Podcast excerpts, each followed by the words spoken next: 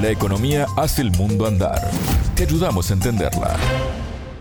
Bienvenidos, comienza el segmento de Economía de Sputnik con Tanti Sonante. Soy Alejandra Patrone y me acompaña Natalia Verdún. Natalia, ¿cómo estás? Bienvenida. Muchas gracias, Alejandra. La caída de bancos en Estados Unidos y Europa podría llevar a una crisis financiera global.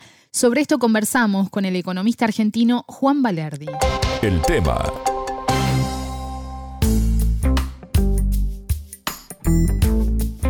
Este viernes 24 hubo una nueva alerta por la inestabilidad de los bancos europeos debido a la caída de las acciones del Deutsche Bank. Y se suma así un nuevo episodio de esta cadena que empezó Natalia en Estados Unidos los primeros días de marzo. Así es. El banco alemán anunció que amortizaría 1.500 millones de dólares de deuda subordinada el 24 de mayo antes de su vencimiento en 2028. Y esto generó la baja en la bolsa que llegó también a su principal rival, el Commerce Bank.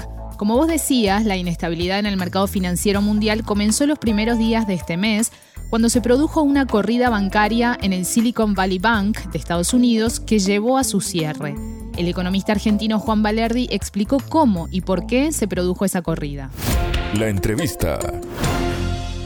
La corrida, en el caso del Silicon Valley, que se puede dar en un día, dos días, fue que salieron treinta y pico mil millones de dólares porque el banco había tratado de ampliar su capital, porque justamente, y ahí viene el detonador actual, más allá de que esto tiene una historia larga, la suba de tasas del Tesoro de Estados Unidos y de la Fed, en realidad, que tiene que ver con absorber fondos desde Estados Unidos para vivir de rentas y de lo financiero, como hizo en su momento Inglaterra por décadas, y ahora lo está haciendo Estados Unidos al caer su poder industrial y su poder como generador de, de bienes en el mundo, esa absorción de fondos del mundo eh, de la mano de la suba de tasas en los bonos del tesoro le genera graves problemas a los bancos porque cuando las tasas de interés suben, los valores de los bonos viejos que tenían tasa de interés del 0,5, 1, 2%, esos bonos obviamente se deprecian.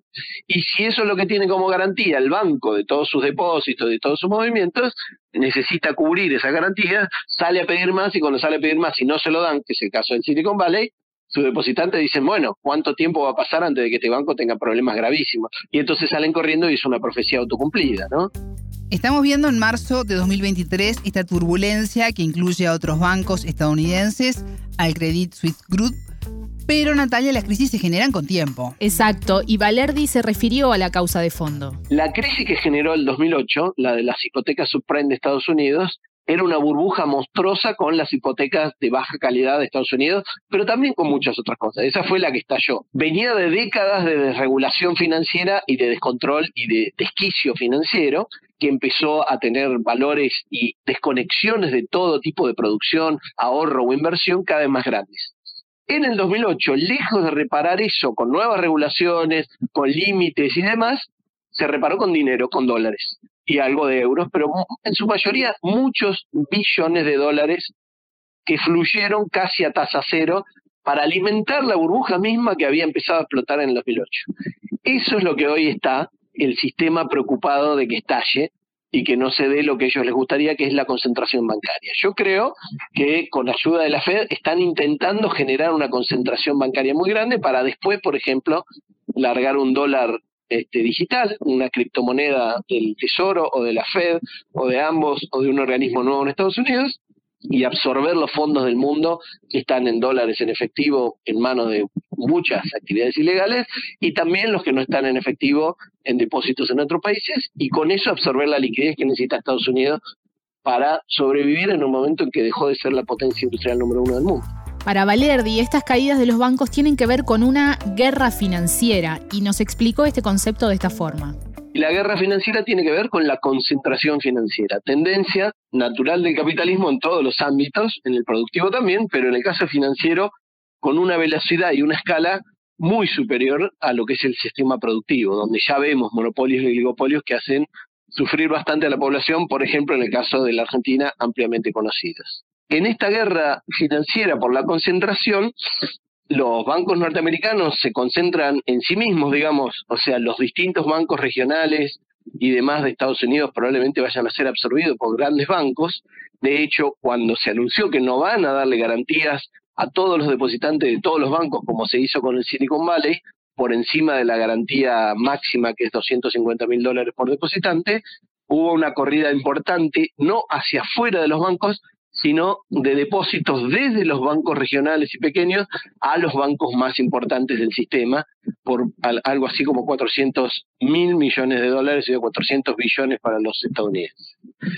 Pero Estados Unidos no va a dejar que la concentración ocurra solo en Estados Unidos, sino que obviamente Latinoamérica y Europa son dos basas que seguramente los bancos norteamericanos más fuertes y los grandes fondos financieros como BlackRock y compañía con la ayuda de la Fed y del Tesoro, van a tratar de absorber o por lo menos de aplastar en el caso que sea necesario. ¿no?